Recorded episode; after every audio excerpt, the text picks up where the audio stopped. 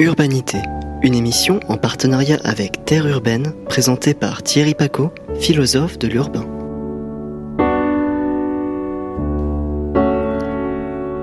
Bonjour à toutes et tous. Au programme de cette émission, un éditorial consacré à la multiplication des enclaves résidentielles sécurisées un peu partout dans le monde.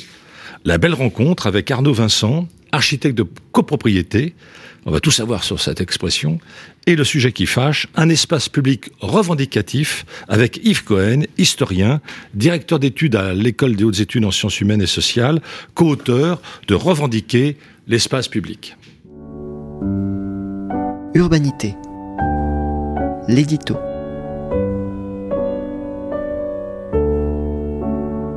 Ce n'est pas un scoop, c'est tout juste une info. Les enclaves résidentielles sécurisées se banalisent. On en trouve à tous les prix, ou presque, et elles s'installent dans toutes les villes, grandes et petites, de tous les pays. Si le principe de ce nouveau bien immobilier qui a la cote est sans frontières, son principe promotionnel, lui, au contraire, repose sur euh, le marquage physique, le contrôle de l'entrée et puis, évidemment, l'importance de la nature, c'est-à-dire du parc. Il s'agit de vendre non seulement un logement confortable et un emplacement pour les voitures des acquéreurs, mais aussi et surtout un sentiment de sécurité, sans oublier une copropriété bien éduquée qui respecte les mêmes intérêts et partage les mêmes valeurs. Chacun chez soi, mais avec un entre-soi acceptable et accepté. Le regroupement de certaines populations n'est pas une nouveauté. Il semble exister depuis les tout premiers pas de l'humanité. Regroupement décidé pour se protéger, le fameux instinct grégaire, repéré par les premiers anthropologues dans tous les groupes humains, mettre en commun ses moyens et ses forces, ou bien regroupement imposé par le pouvoir qui a très tôt compris que diviser, c'est régner. Parfois, le regroupement apparaît relativement spontané, comme celui des migrants venus d'un même village, qui se retrouvent dans la même rue ou le même quartier. À Paris, les Bretons euh, logeaient autour de la gare Montparnasse, c'est bien connu, ou les Algériens à Belleville, afin de s'entraider et de maintenir vivante une culture locale avec son parler, ses croyances, ses superstitions, ses liens familiaux et ses projets de retour au pays. Mais ces migrants ont des métiers, des scolarités, des revenus bien différents, et leur présence en un même lieu ne l'homogénise pas pour longtemps à l'inverse de ces résidences vidéo-surveillées, engrillagées, vigilisées. Là, on recrée les règles du théâtre classique, unité de temps, unité de lieu et unité d'action à quelques variantes près. Racine n'est plus à l'affiche, on insisterait plutôt à un remake de Supercan de James Ballard l'argument sécuritaire l'emporte dorénavant sur d'autres motifs qui, aux États-Unis, avaient assuré et assurent encore le succès de certaines gated communities. Le sport et l'entretien du corps, golf, tennis, piscine, kiné, antenne médicale, la retraite au calme et médicalisé, village réservé aux plus de 55 ans, comme Sun City, près de Phoenix, en Arizona, et les fameuses seigneuriales en France, qui font un tabac. Cet argument sécuritaire exprime l'échec cuisant des politiques publiques qui n'arrivent pas à polisser la société, non pas à la fliquer, mais à garantir la sécurité des personnes et des biens, pourtant inscrites dans la plupart des constitutions des États modernes. Le passage au privé d'une prérogative qui relève de la nation et de ses représentants est ni plus ni moins un fait inquiétant pour la démocratie. Par ailleurs, rien n'est plus insaisissable qu'un sentiment, a fortiori celui d'insécurité. Ce dernier, et les études abondent dans ce sens, est irrationnel, n'a pas nécessairement de base objective sur lesquelles se conforter. Les industriels de la sécurité, alarmes, vidéosurveillance, portes blindées, armes, etc., savent bien que leur clientèle n'est pas celle qui est touchée directement par ces incivilités répétées ou une violence plus ou moins retenue dans leur quartier. Mais les habitants de zones relativement tranquilles s'inquiètent des moindres rumeurs et paniquent lors de la publication des chiffres de la délinquance ou de la présence d'un seul étranger. Il ne s'agit pas de nier les cambriolages et autres dommages causés au patrimoine des particuliers, mais d'établir un état des lieux et des faits, d'en mesurer les évolutions, d'en indiquer les responsabilités.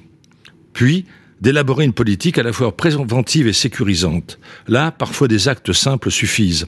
La présence d'un concierge, la tournée d'îlotiers, l'ouverture plus tardive des magasins, un éclairage de qualité, un entretien méticuleux des cages d'escalier, des recoins, des parkings, des locaux pour les jeunes, des transports publics, etc une mobilisation de la municipalité pour informer les administrés des actes de vandalisme et inciter à une solidarité de voisinage, des actions concertées entre l'école et la police pour contrecarrer le racket des enfants et exposer les règles élémentaires de la vie collective. Ce n'est pas simple, bien sûr, surtout dans une société qui a si bien intégré le pas vu, pas pris. Ainsi, la privatisation du territoire collectif ressemble à l'enclosure que dénonçait Thomas More dans son Utopia. Vous en souvenez-vous? Il expliquait comment les seigneurs brutalement prirent les terres agricoles, y compris les communaux, en chassèrent les paysans pauvres et qu'ils remplacèrent ceux-ci par des moutons, plus rentables. Les manufactures de laine réclamaient de la matière première. Le procédé était simple comme bonjour, une clôture. Ici, c'est chez moi, propriété privée, entrée interdite. Le verbe privé vient du latin privare et signifie mettre à part, ôter. Il a un arrière-goût privatif au sens juridique du terme, c'est-à-dire de jouissance exclusive. On est loin de privus, intime en français, qui donnera ce si beau mot, privance, qu'on a oublié, qui veut dire douceur, affabilité. Une question s'impose. Qui prive qui, de qui et de quoi en privatisant? La réponse est aussi compliquée que la formulation de la question. Je pourrais évoquer la ville libre d'accès, qui se voit confisquer des morceaux entiers par celles et ceux qui ont les moyens financiers de les accaparer. Je pourrais verser une larme sur les espaces publics devenus une peau de chagrin, ou encore exhorter les citoyens dignes de ce nom à refuser toute privatisation territoriale au nom de l'idéal démocratique, en respect pour la sainte trinité républicaine, liberté, égalité, fraternité, tous bafoués par ces formes urbaines si peu urbaines. Car ces enclaves sont par définition des à côté, des hors d'eux. À l'intérieur, ils ne sont plus ensemble et disloquent, émiettent, bunkérisent le territoire du en commun. Le en commun, vous savez, ce qui engage les uns envers les autres, et non pas ce qu'on partage, comme l'analyse aussi bien Anna, Arendt pardon, que Roberto Esposito. Les uns envers les autres, soi et l'autre. Comment ne pas songer alors au philosophe de l'altérité, Emmanuel Lévinas, qui dans un texte intitulé L'ontologie est-elle fondamentale? écrit, je le cite, L'homme est le seul être que je ne peux rencontrer sans lui exprimer cette rencontre même. La rencontre se distingue de la connaissance précisément par là.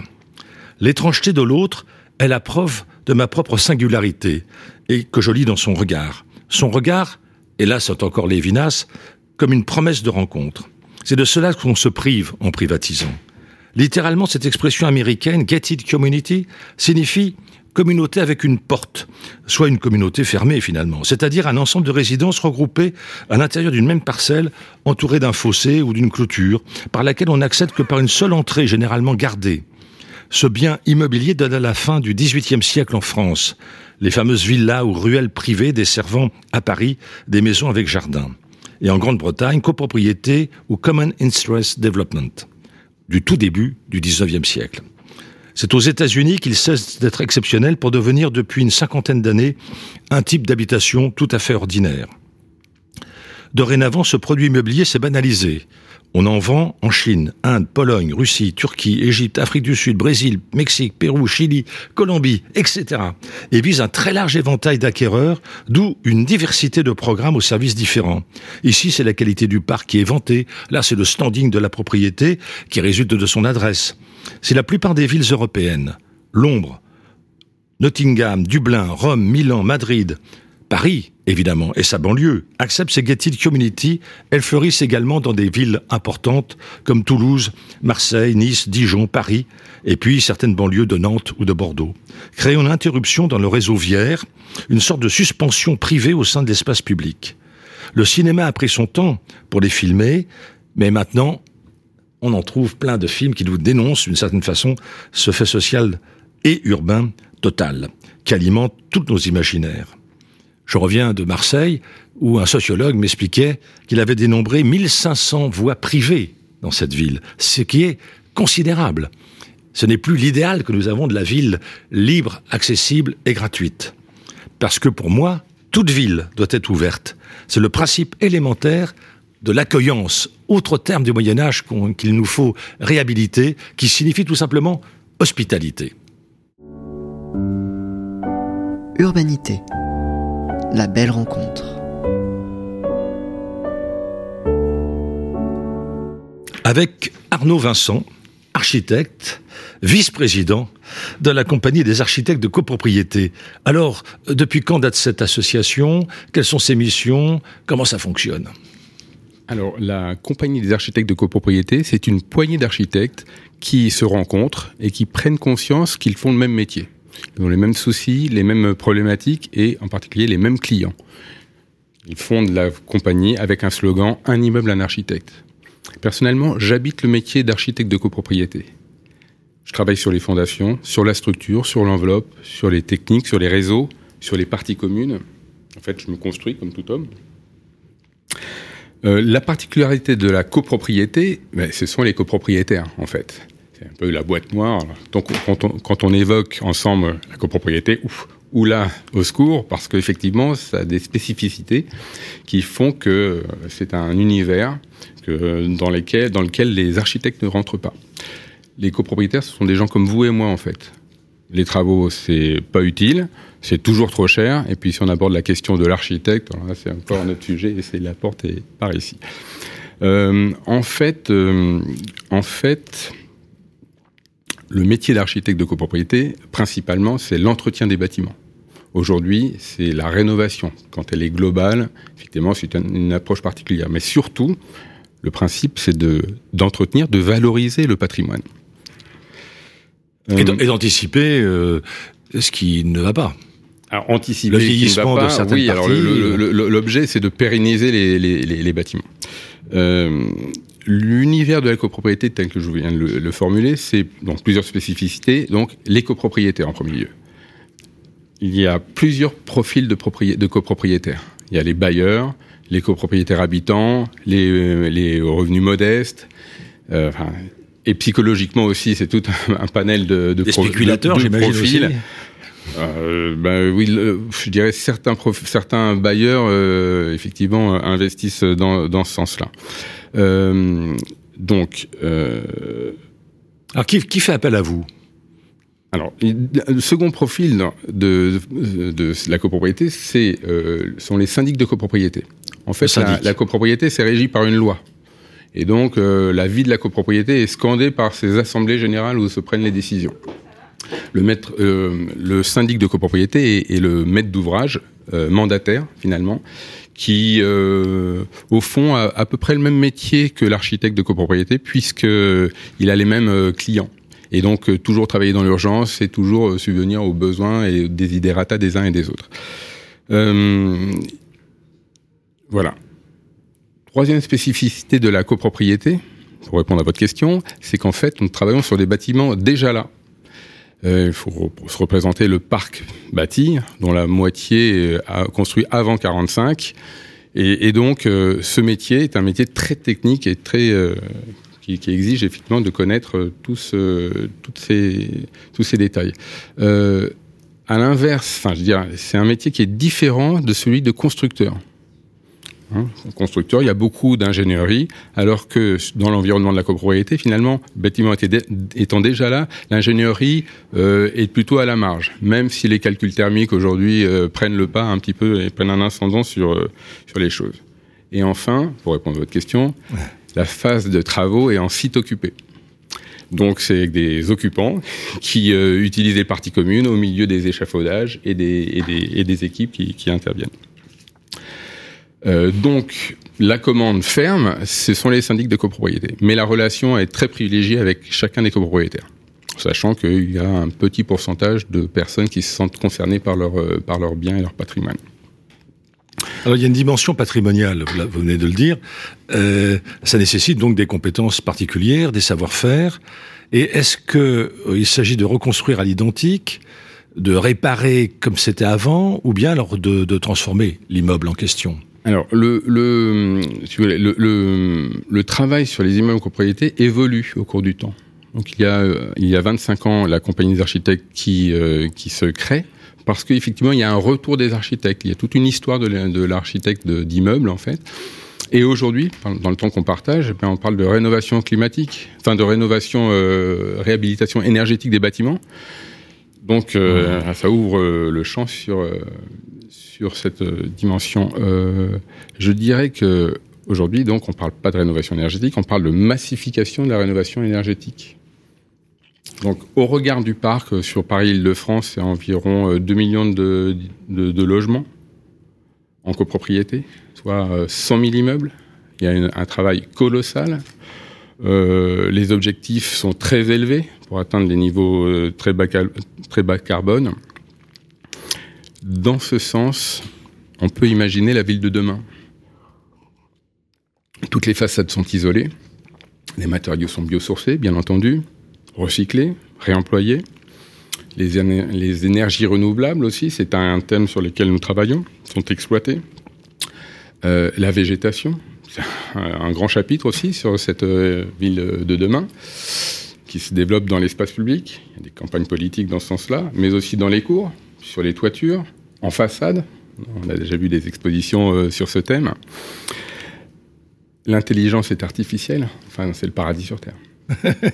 oui, c'est ce que j'allais dire. Bravo, c'est une belle image. Donc, dans ce sens, effectivement, cette ville de demain commence aujourd'hui, depuis plusieurs décennies. Et il y a urgence. Il y a urgence de bien faire les choses. Parce que, comme on vient l'évoquer, une ville sans architecte, ben, on, va avoir, euh, je, vous rendrai la parole euh, bientôt, euh, il peut y avoir peut-être des dysfonctionnements. voilà. Donc, ma position, c'est d'inverser cette tendance. Inverser cette tendance de tout faire très vite, à moindre coût, et immédiatement, au regard de la tâche colossale, c'est une gabegie.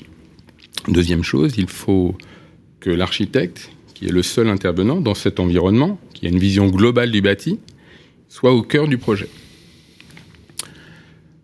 Quand on arrive sur un immeuble, en fait, il y a une méthode qui est aussi inscrite dans la loi, c'est le diagnostic d'immeuble. En fait, c'est une photographie à l'instant T de l'état du bâtiment. L'état de santé du bâtiment. L'état de santé du bâtiment, on peut faire le parallèle avec le médecin, ou, tout. Euh, qui nous permet, de manière à la fois technique et sensible, de relever tous les désordres et de programmer des travaux d'entretien. Évidemment, aujourd'hui, sur le thème de réhabilitation énergétique et surtout de, valorisation de notre patrimoine. Mais ça, ça peut que convaincre les copropriétaires, non? Ah, c'est un grand euh, challenge, en fait, puisque je vous parlais d'inverser la tendance. Et pourquoi, pourquoi seraient-ils réticents? Bah, Ils sont réticents parce que, euh, si vous voulez, ils sont, rien ne leur est imposé jusqu'à présent. Sauf avec la loi climat et résilience qui maintenant va impacter effectivement les logements euh, mal et mal oui, notés. qu'on ne pourra pas louer à ce moment-là. On pourra pas louer. Et puis il y a une facture énergétique aussi qui monte au ciel. Il me semble, j'ai entendu, entendu, dire qu'il y a quand même un intérêt de le faire. Ça va un peu les inciter à, euh, modifier leur, leur isolation. Donc ça, c'est une première chose. Deuxième chose, c'est que il y a deux injonctions contradictoires en fait. Il y a dans un sens rénover et puis dans un autre sens, ne pas toucher notre patrimoine qui a une valeur, enfin qui, qui, fait la ville. Donc, euh, il, le, je dirais, euh, nous, nous proposons un dialogue avec eux, avec tous les intervenants, justement pour trouver les alternatives à cette rénovation euh, trop coûteuse, pas nécessairement efficace sur plusieurs plans. voilà. donc, et prenons le chantier de l'isolation, puisque c'est le plus gros qui est lancé en ce moment. Euh, là, il s'agit donc de dire aux, copropriétaires, vous devez respecter la loi, d'une part, mais après, il y a l'idée de, de, choisir quel type d'isolation Est-ce que c'est par l'extérieur Est-ce que c'est par l'intérieur Est-ce que c'est en paille Est-ce que c'est parce qu'il y a plein d'exemples hein, qui sont tout à fait impressionnants. J'ai vu des, des, des, des, isolations en paille par l'extérieur qui sont d'une efficacité redoutable puisque la paille est le meilleur isolant pour le chaud comme pour le froid. Effectivement, il y a des correcteurs thermiques et ce, qui nous intéresse, c'est de maintenir un bon climat à l'intérieur des logements. Exactement. Euh, je dirais que hum, dans sa vision globale du bâti, si vous voulez, hum, Vous pouvez me répéter la question parce que j'étais parti sur. Euh, non, mais je parlais de non, non, je parlais simplement de, de, de l'isolation parce que c'est quand même euh, le, point fort aujourd'hui.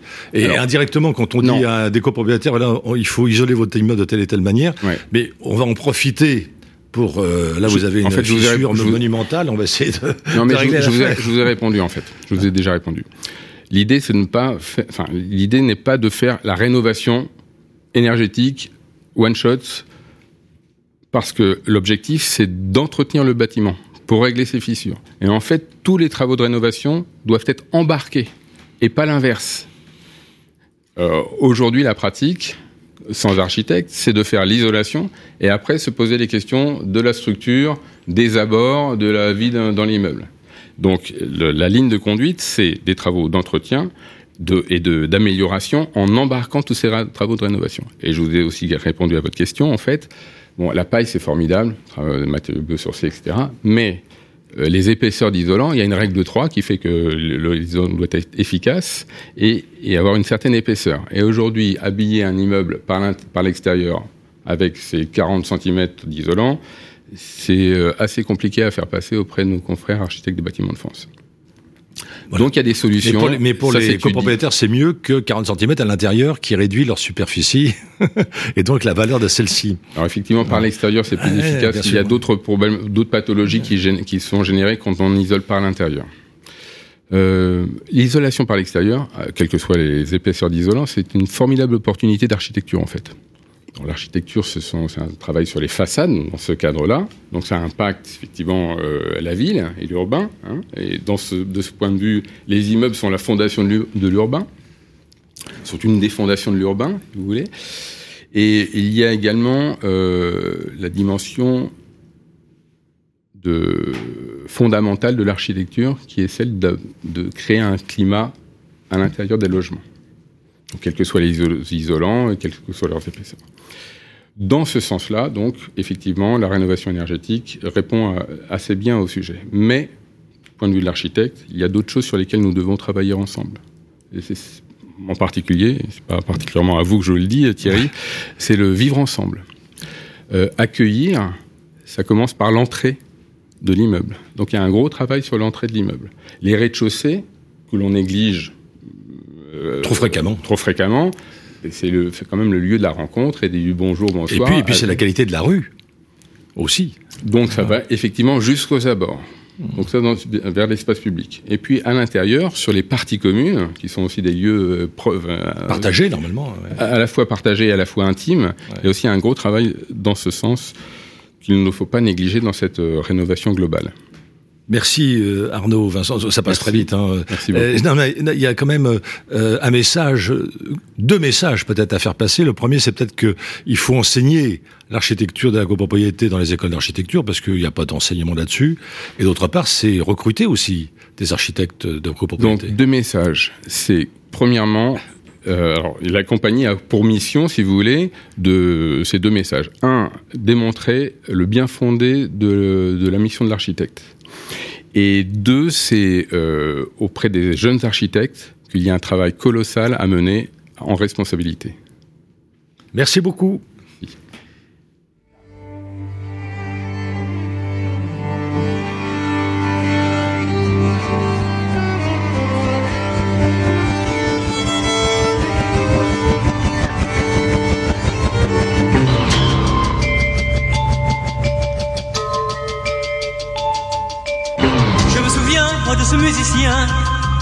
C'était l'automne à la maison. Je me souviens de ce musicien. C'était l'automne sur son violon. Le temps n'est plus où passer le violon. Quand tu étais dans la maison, il attend plus depuis tant de saisons. Le temps n'est plus au violon.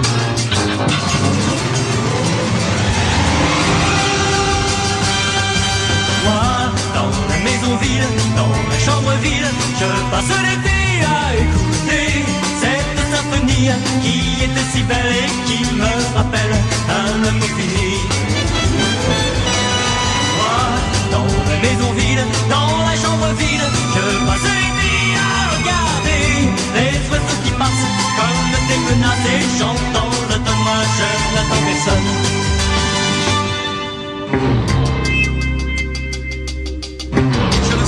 Moi, de ce musicien un soir d'adieu à la maison. Je me souviens, moi, de ce musicien et de l'adieu sur son violon. Et chaque année, lorsque l'année finit, j'entends le violon de septembre et le passé comme une symphonie fait son entrée dans cette chambre.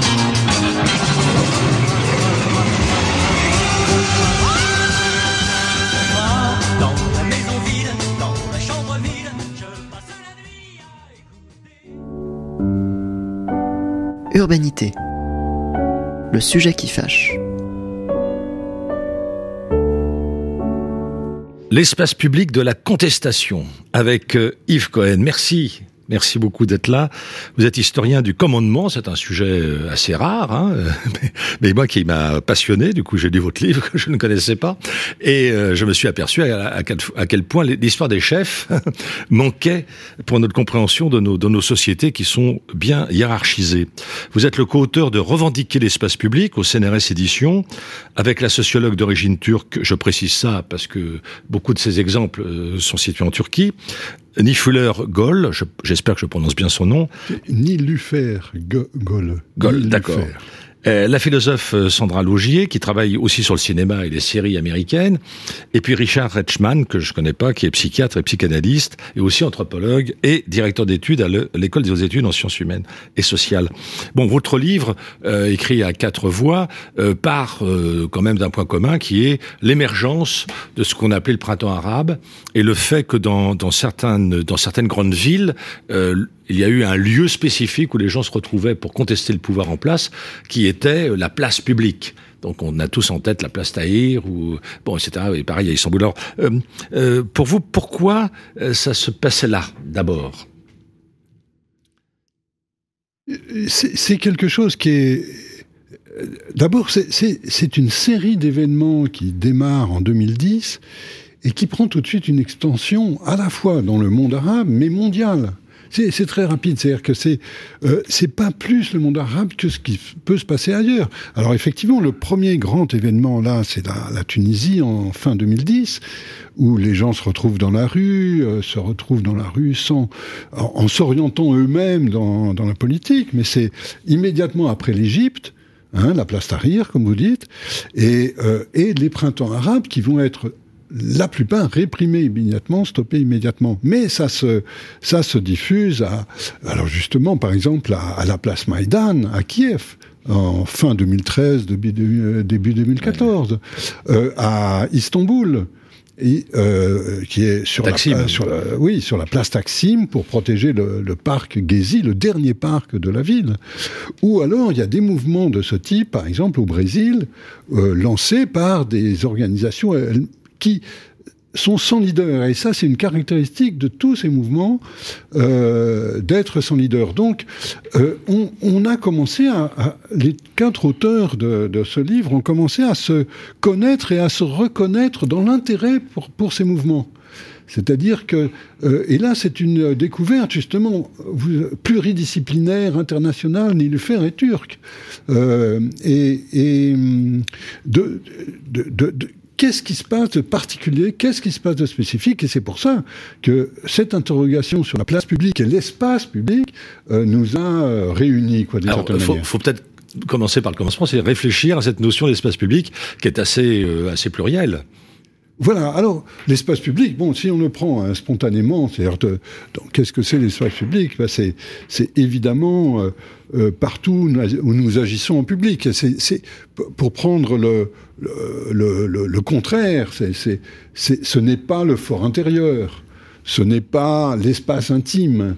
Euh, même s'il y a de la publicité dans l'espace intime, hein, du public dans l'espace intime, mais euh, l'espace public, c'est un ensemble d'activités en commun pour résoudre les problèmes euh, que les, êtres humains ont entre eux, euh, politiques, économiques, culturels, de toutes sortes, d'environnementaux, etc.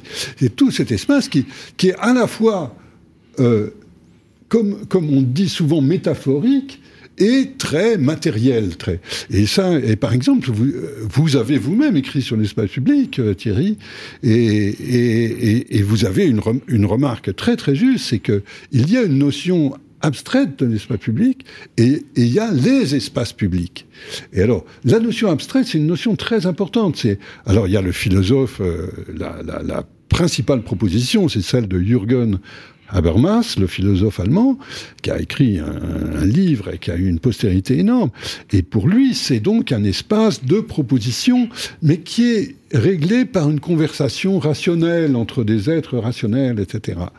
Et euh, tout, tout, il y a toute une discussion là-dessus qui, est présente dans, le livre en particulier, chez, chez, nous quatre et en particulier, qui est élaboré par Sandra Logier, qui est cette idée que, eh bien, le, la réalité euh, sociale, historique éclate devant cette définition un petit peu abstraite euh, de l'espace public et qui, que justement l'émergence de ces, de ces mouvements montre que l'espace public, c'est aussi l'espace d'une prise de parole qui n'est pas attendue, qui sort justement de la rationalité, de ce qui est attendu, etc. Et donc, et qui va trouver, et là, ça me semble une dimension extrêmement importante, euh, qui va trouver ces espaces sur les places, sur les ronds-points. Hein, J'évoque les gilets jaunes. On va, y venir. Ou, les cours d'immeubles, comment euh, on, on, l'a vu par exemple en Biélorussie il y a deux ans. donc d'une certaine façon, il y a, il y a, il y a ces deux notions hein, d'espace public euh, qui, qui aujourd'hui euh, s'articulent plus ou moins bien, mais qui montrent aussi à quel point c'est une notion occidentale quand même, euh, qui qu'on retrouve ailleurs. Et, les, et alors, la place publique est aussi un dispositif architectural ou urbanistique occidental. Hein, on considère que dans les villes antiques, il n'y a pas de, d'espace, il y a pas de place publique. Il y a, y a l'agora, le forum, ça c'est autre chose. Hein, l'agora, comme vous le savez, ça vient du verbe grec agerain, qui veut dire se rassembler. Donc c'est, le rassemblement. Ce n'est pas une place au sens euh, matériel du terme. Hein. Euh, comme nous, nous avons la place royale qui est la première, considérée comme la première place en France euh, sous, euh, sous Henri IV, et qui va être copiée dans des tas d'autres villes dans le monde. Donc c'est assez intéressant que euh, philosophiquement anthropologiquement, je pense qu'on pourrait dire que sur la place publique de ces villes où vient se réunir spontanément une population qui qui va ajuster progressivement ses revendications, c'est le fait d'être avec et parmi. Il y a cette double dimension du avec et du parmi. Et ça, je pense que c'est ce qui impulse vraiment euh, une nouvelle manière de contester. Et vous, vous avez travaillé sur euh, les gilets jaunes en France, qui ne vont pas sur les places, mais les ronds-points, qui symbolisent aussi le fait qu'ils n'ont pas accès à la place euh, de la grande ville, puisqu'ils sont dans les périphéries du monde, dans les confins du système capitaliste. Et puis vous avez aussi travaillé sur le Brésil, les actions du MPL, alors, euh, de quoi s'agit-il? D'abord, j'aimerais reprendre cette notion de place que vous indiquez, parce que euh, je pense qu'il y, a beaucoup de perméabilité entre la place, la place antique et l'agora et, la place de l'architecture, de l'urbanisme. C'est-à-dire que euh, on parle beaucoup même de place du village. Sur la place du village, on se retrouve sur la place du village. C'est le lieu où on se retrouve, où on a des activités en commun de toutes sortes. Et, je pense que c'est très ancien. Et l'agora s'installe sur, sur des lieux euh, libres, non construits c'est des, lieux non construits en fait, comme les qui marchés, être aménagés, qui, comme les marchés, etc. les places de marché. Et d'ailleurs, les marchés s'installent sur des places eux-mêmes. Ça peut être sur des voies publiques, etc. Mais, mais euh, justement, euh, moi, j'ai été frappé par la référence à l'agora qu'on voit apparaître euh, dans, à chaque fois qu'on discute de, de de, cette démocratie des places, quel que soit le pays, etc., l'agora, le forum, ou le Maïdan.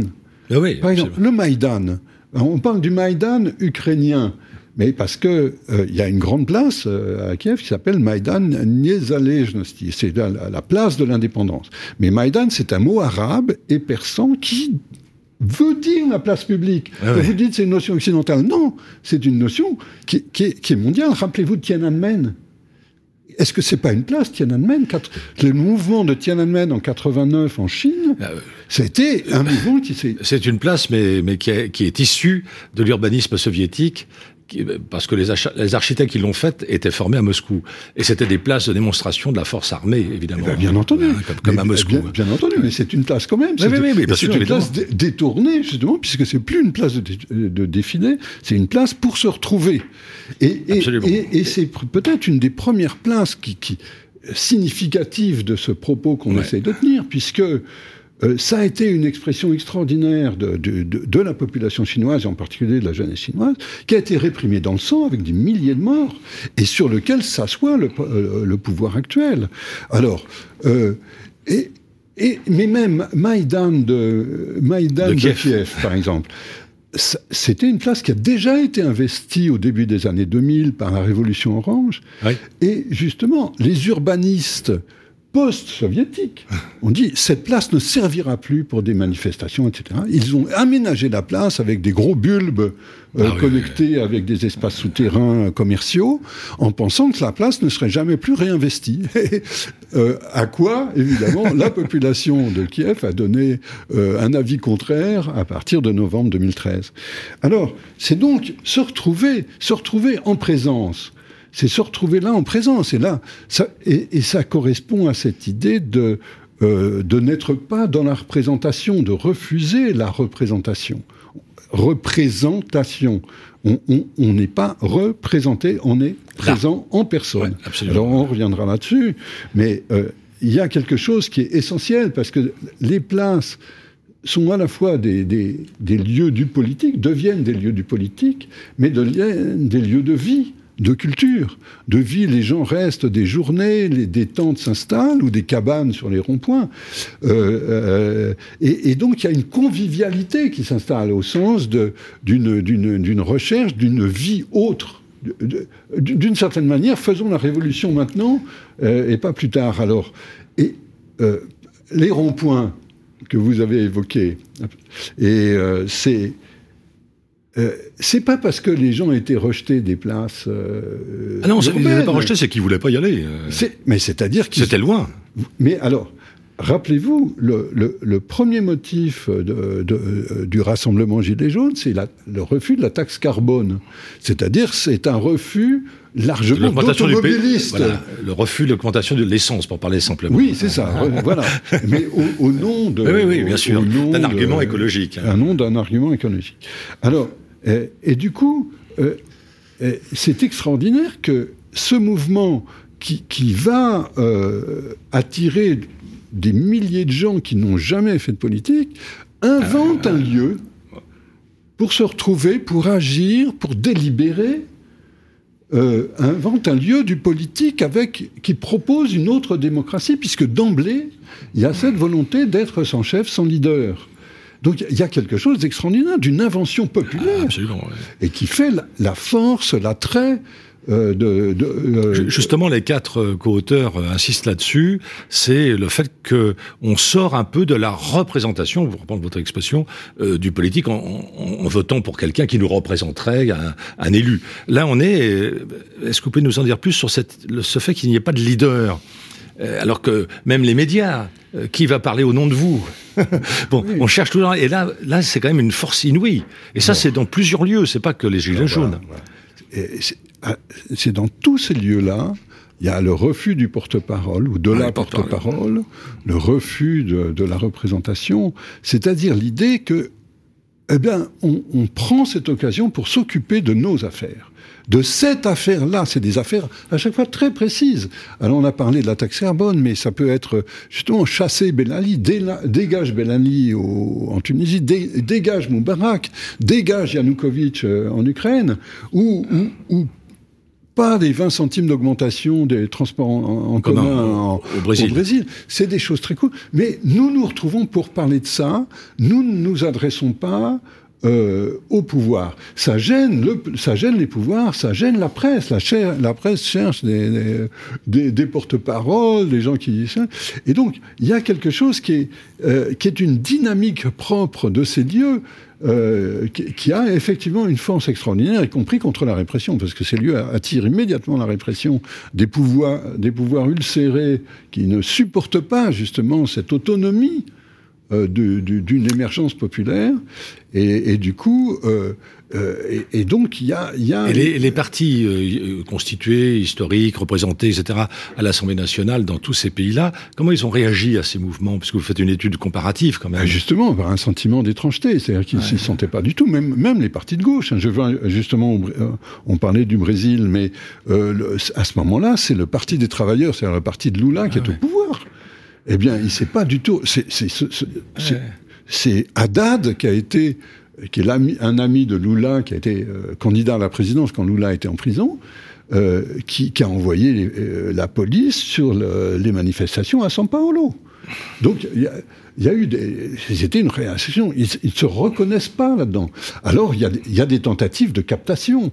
Et, en France, il y a eu une tentative par le Front National, qui était dans les, dans les premiers temps des Gilets jaunes, et après ils se sont retirés parce qu'ils ont vu que c'était pas un lieu pour les euh, pour eux, quoi. Et, et, justement, toutes ces capacités de vie, de retrouvailles, de se retrouver. Alors justement, on parle de, de révolution, de euh, Twitter révolution, etc. Mais en fait, justement, c'est c'est des, des rassemblements, des actions anti-Twitter anti-tweet, anti, anti-GAFAM. On se retrouve en face à face, en présence. Alors que tout ce que recherchent les GAFAM, Google, Amazon, Facebook, c'est de se retrouver euh, justement dans l'espace intime, de sortir de l'espace public et euh, euh, physique, architecturé, urbanistique, de sortir de l'espace public pour se retrouver seulement dans la confrontation avec, avec son écran.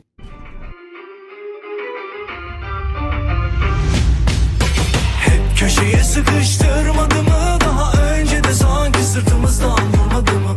Bu kaçıncı darbe? İlk değil ki.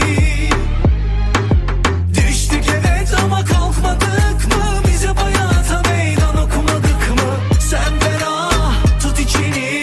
Biz neleri atlatmadık ki? Geçecek geçecek elbet bu da geçecek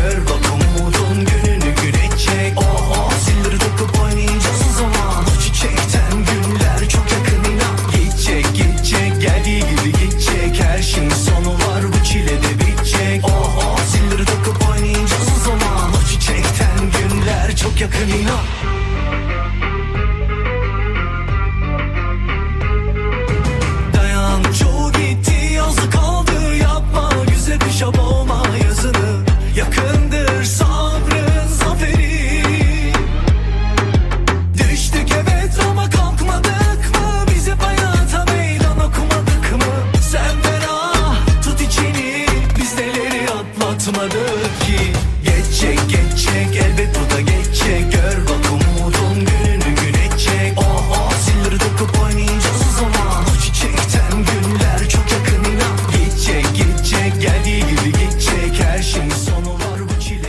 Je ne sais pas si je prononce bien le titre de cette chanson turque Geshek, hein, du, grand chanteur très populaire euh, Targan.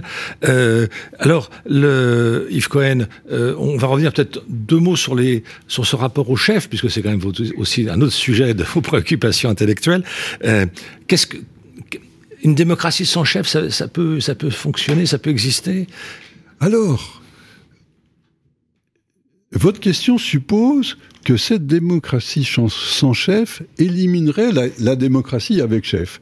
Or, c'est pas du tout ça qui est au programme. Ouais. Au programme, c'est justement tout. Une revendication ou deux, voilà, ponctuelle. Même s'il y a toujours une deuxième phase, parce que ces mouvements, en gros, gagnent dans la première phase. Hein. Euh, Moubarak ouais. s'en va, Yanukovych s'en va, euh, Ben Ali est viré, euh, la place Taksim est protégée, etc. Et, mais il y a toujours une deuxième phase où il y a l'inertie du mouvement, le mouvement continue, et, et qu'est-ce qu'on fait après? Qu'est-ce qu'on fait? Donc il y a toujours cette question qu'est-ce qu'on fait après? Mais, euh, mais la, première phase, en, général, passe. Et c'est ça qui est le principal. Mais sans chef, ça veut dire que c'est la délibération sur la place qui oriente les choses. C'est le, faire des gens, aussi bien manger ensemble euh, que, faire des barricades ou, des cocktails Molotov euh, sur la place Maïdan, etc. Donc, ce qui, est, très intéressant du point de vue de l'histoire de l'autorité ou du commandement, c'est que on est là dans une critique en acte euh, des siècles précédents, et en particulier du XXe siècle. Rappelez-vous, le XXe siècle, c'était le siècle euh, où on, il n'y avait pas de mouvement social qui ne soit pas, il fallait que ça soit dirigé par une organisation, par le parti, le parti communiste, le parti, ou un syndicat, ou une association, une organisation de masse, comme on disait dans le, le monde communiste. Et il fallait des chefs, il fallait des chefs, etc.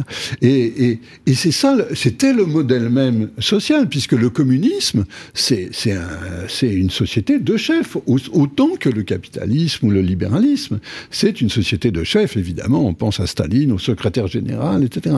Donc c'est une critique de cette, de cette histoire du XXe siècle, une critique en acte inventive. Et c'est le début, pour moi, c'est le début d'une expérimentation démocratique qui n'est pas destructrice, qui cherche à s'imposer sur la place, sur la place publique, dans l'espace public, même au sens abstrait du terme. C'est donc, un, donc un enrichissement du politique, finalement. Voilà, c'est ça. c'est important mais très difficile, puisque il y a une pétition de rester non institutionnel de ne pas s'institutionnaliser ou faiblement. Euh, institutionnalisation faible. Parce que sinon, on devient un parti comme les autres, hein, comme le Podemos en Espagne, par exemple, ou Syriza ah en Grèce. Et, et, donc, il y a quelque chose d'extraordinairement, potentiellement super intéressant pour la vie démocratique. Non pas que la démocratie sans chef absorberait tout, mais qu'elle viendrait en tension avec la démocratie des chefs.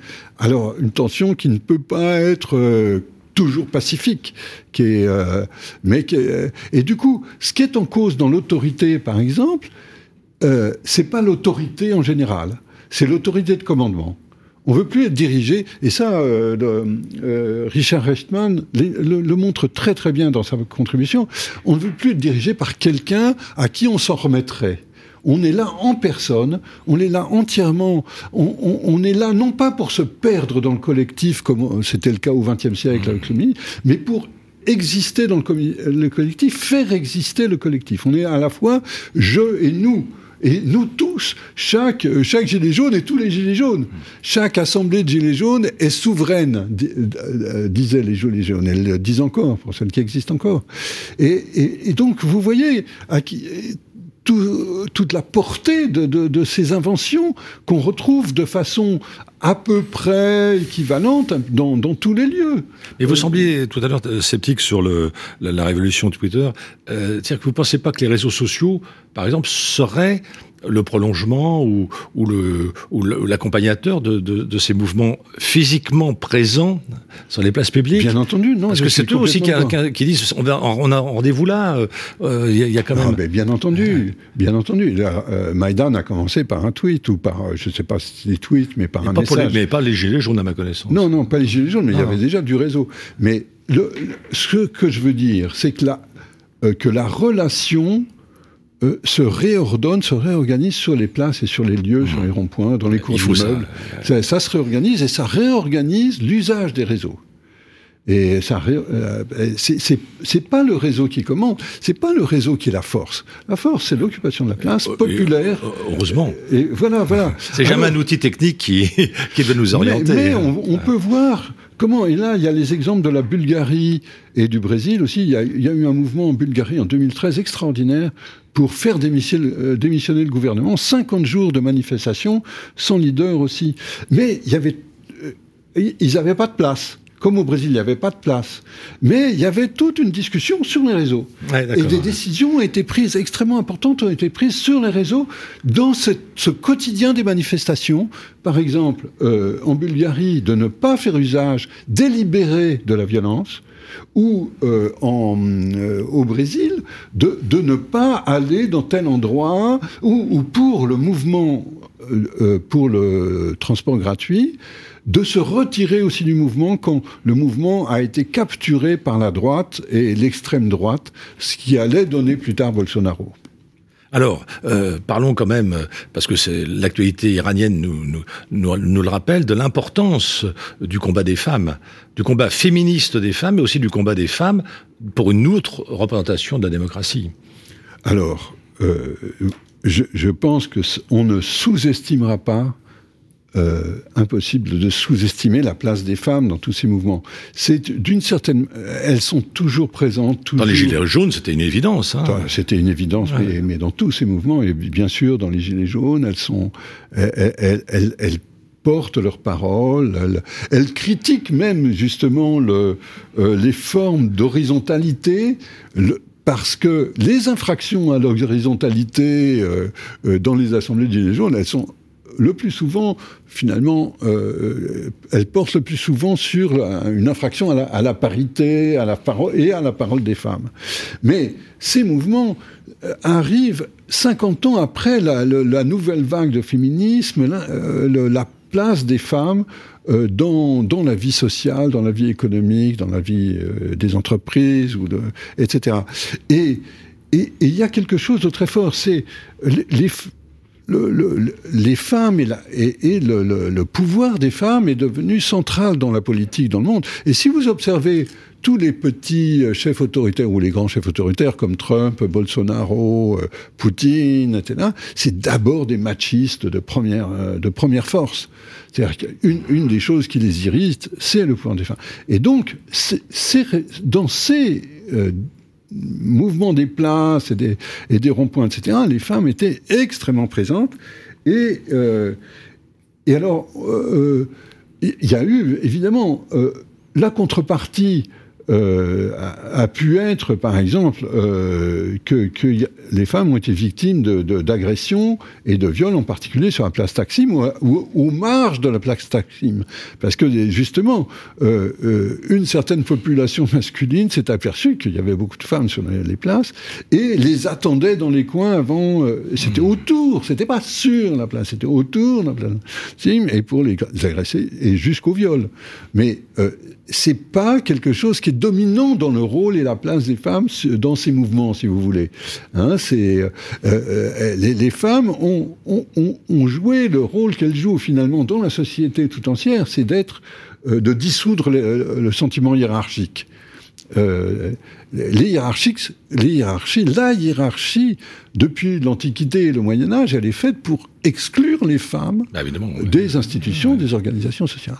Et dès lors que les femmes, maintenant avec le mouvement féministe, etc., la révolution féministe, hein, prennent de plus en plus de place, eh bien la, hiérarchie ne tient plus, elle se, dissout. Est-ce que dans cette étude comparative et mondiale, euh, vous pouvez corréler le mouvement populaire euh, de contestation à euh, la taille des villes ou parce que c'est quand même passé dans les souvent dans les capitales ou les grandes villes. Et moi qui m'intéresse comme vous le savez à l'urbanisation planétaire je me dis euh, qu'est-ce qui se passe dans des dans des villes plus petites voire même des bourgades où, où, les revendications sont peut-être les mêmes enfin certainement même les mêmes. Oui mais alors bah, oui mais alors regardez comme c'est pas le cas des gilets jaunes par exemple oui, voilà, pour les Gilets jaunes, c'est euh, incroyable. Euh, dans Paris, intramuros, où étaient les, les ronds-points Et puis ils étaient arrêtés tout de suite. Euh, oui, pas forcément au début, non, mais après, il y a eu effectivement une, une, répression, destruction des cabanes. Des, la nuit, les, les, gendarmes, la nuit, en civil, détruisaient les cabanes des Gilets jaunes, un truc invraisemblable. Quoi. Mais, donc, pas les Gilets jaunes, mais... Ah non, quand on dit Kiev, quand on dit... On ne se rend pas compte d'un truc, c'est que euh, c'est que, euh, aussi bien en Ukraine, par exemple, que, euh, que en Turquie, que, ou au Brésil, etc., le, déclenchement s'est fait dans des grandes métropoles urbaines, absolument. Et ça, ça a essaimé, quoi. Immédiatement essaimé. Il y, a, il, y a, il y a un collègue sociologue qui parle de grappes.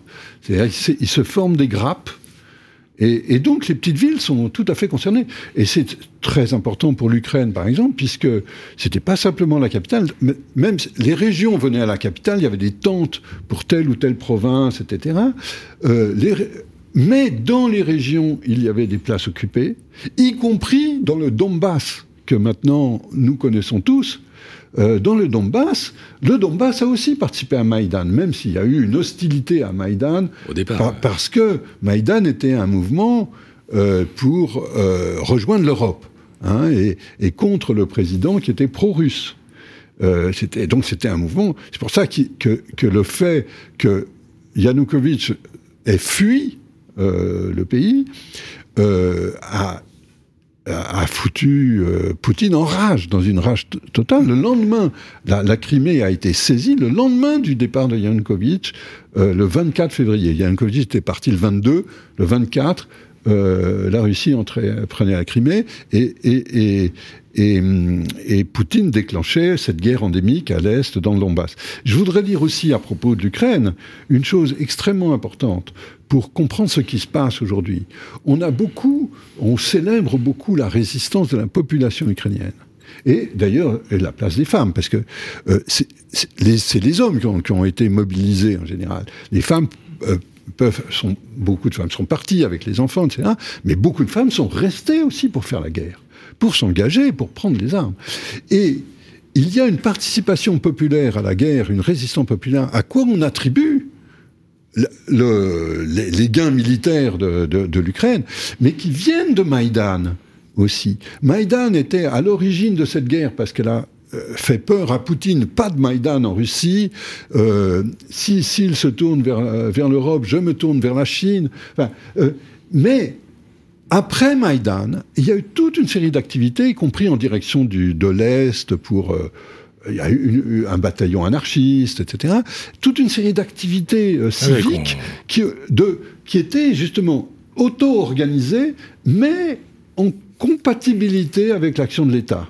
Et c'est ça qui a donné la force et qui donne la force à, euh, à la population ukrainienne dans Arnaud, cette guerre. Arnaud Vincent, là, on conclut. Donc, euh, euh, vous aviez parlé tout à l'heure de l'espace public, de la relation entre l'immeuble, la façade, etc., et l'espace public. Est-ce que cette, cette discussion avec euh, Yves Cohen vous, C'est une petite digression parce que c'est une autre échelle, mais effectivement, on s'applique à dire que la copropriété, c'est la plus petite unité de démocratie. Parce que les décisions sont à l'Assemblée générale, euh, à différentes majorités. Cela dit, quand il n'y a pas de pilote dans l'avion, alors ça c'est un autre sujet. Hein. Enfin, euh, euh c'est plutôt, ça devient une petite tyrannie.